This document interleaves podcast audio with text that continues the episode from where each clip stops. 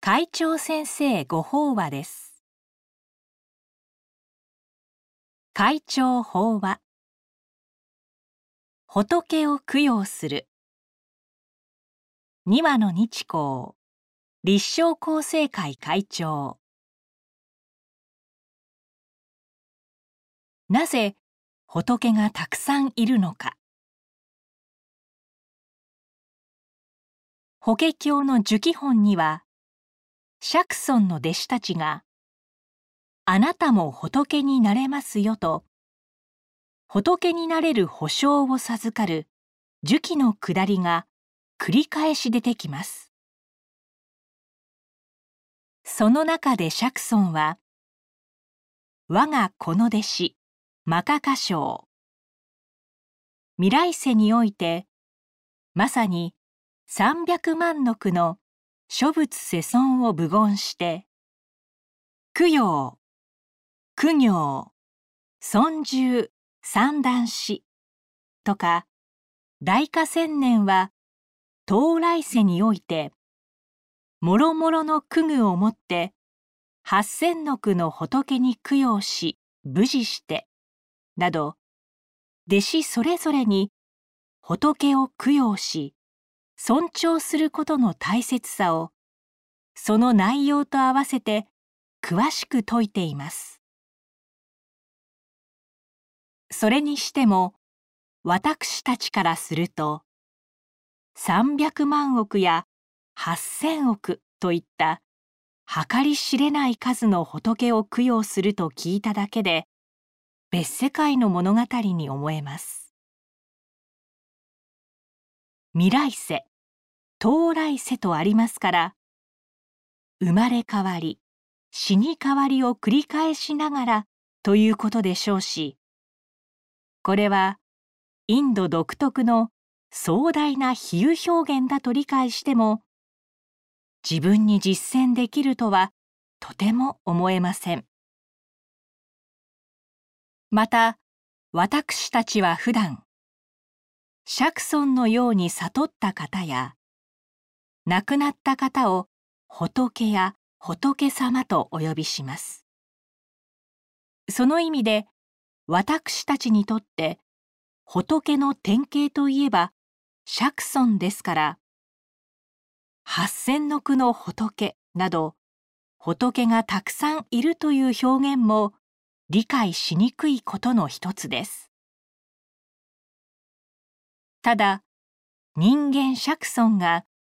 悟りに至るまでに出会った人や教えを受けた人。さらには真理を伝える旅で触れ合った人々。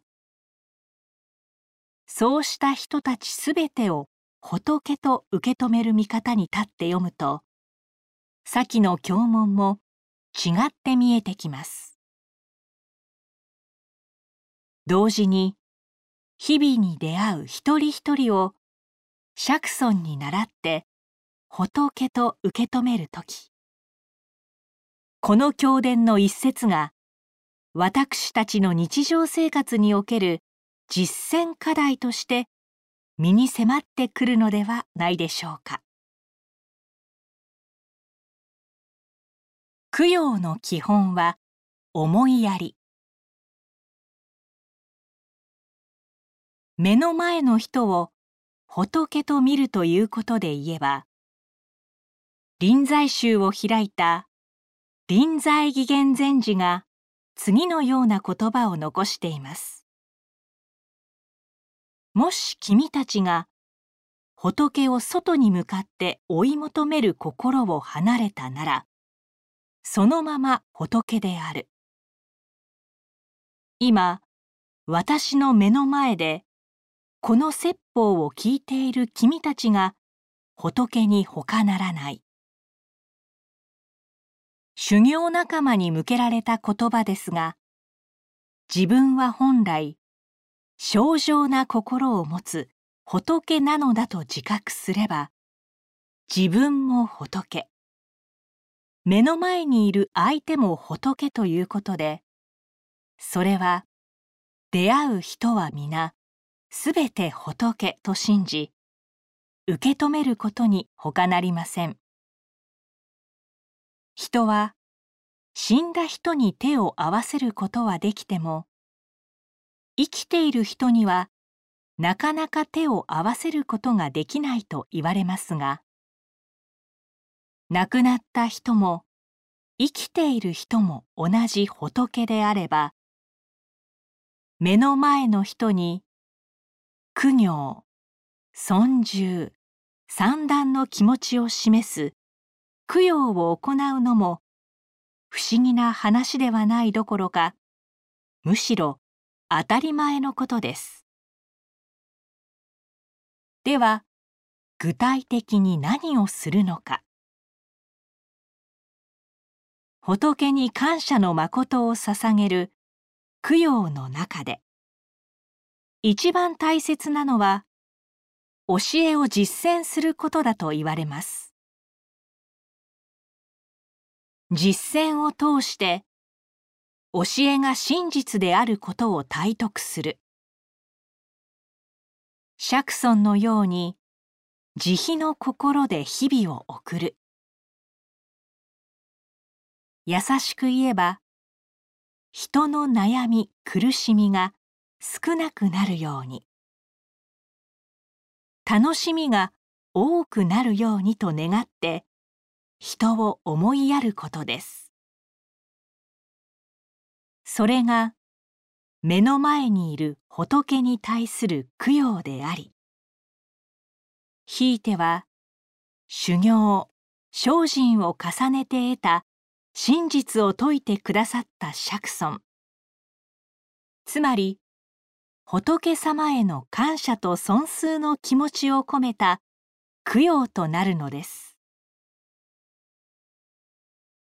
こうして私たちは思いやりがあふれる人間になるにつれて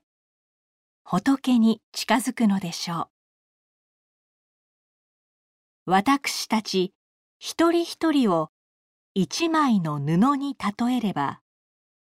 みんな仏になる資質を持った素晴らしい布です。そこに慈悲思いやりの実践という裏地が施されると仏という最高の衣になるということかもしれません。以上で厚生令和元年10月号。会長先生ご法話の朗読を終了させていただきます。